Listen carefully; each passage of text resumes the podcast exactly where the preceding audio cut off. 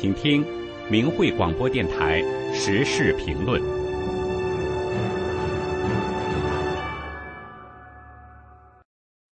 请听时事评论，题目是“更多的众生在觉醒”。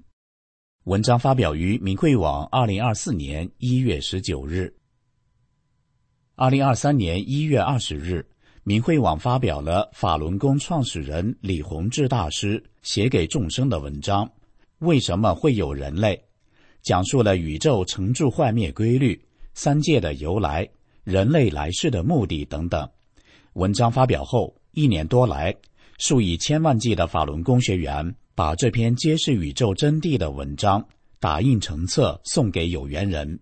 在明慧网上，为什么会有人类一文也成为过去一年来点击量最高、最受欢迎的文章。为什么会有人类一文，有如一股清流注入尘世？当人们在阅读这篇文章后，对于人生三问：我是谁？我从哪里来？我要往哪里去？茅塞顿开，豁然开朗。有人感叹道：“原来创世主真的存在，人生来世有更高尚的意义。”二零二三年以来，在中国大陆有一个显著的现象。人们似乎挣脱了一种强大的束缚，拥有了一种前所未有的勇气，好像一下子明白了善与恶、正与邪。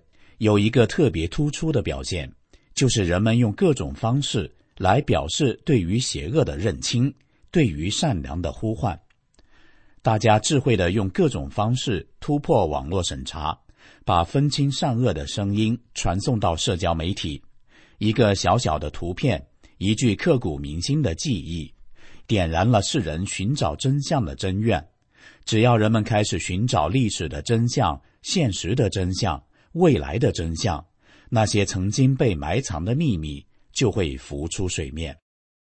在退休老教师朋友群里，耄耋老人默默无声传送一个小视频：三年自然灾害原来是人祸，不是天灾，饿死几千万人。群里的几十上百位老人们什么也不说，都在静静的看。一位女儿在加拿大的老人传来一个链接，标题是“江泽民鲜为人知的秘密”。原来天安门自焚是江泽民一手导演的伪火，目的是为了污蔑法轮功，而法轮功在全世界都是自由修炼，受到各国民众的喜爱。有一个叫黎明有星辰的年轻女孩，统计了全国马列主义学院达一千多个，并在自媒体告知成千上万的马列教授。